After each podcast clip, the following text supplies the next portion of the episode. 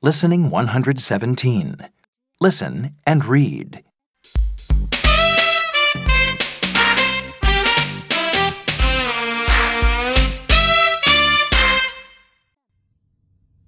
Look, Leo. It's some ancient Mayan writing. It's our homework. It's a secret message from our teacher. But we can't read it. We can look in my book. The Mayans lived 2,000 years ago. They used pictures, not words. This is their alphabet. The Mayans cooked good food.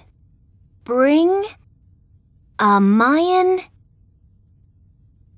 dish to school.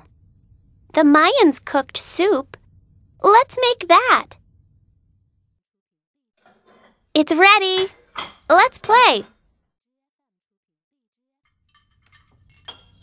Holly, did you finish our soup?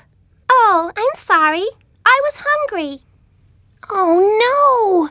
That was our homework.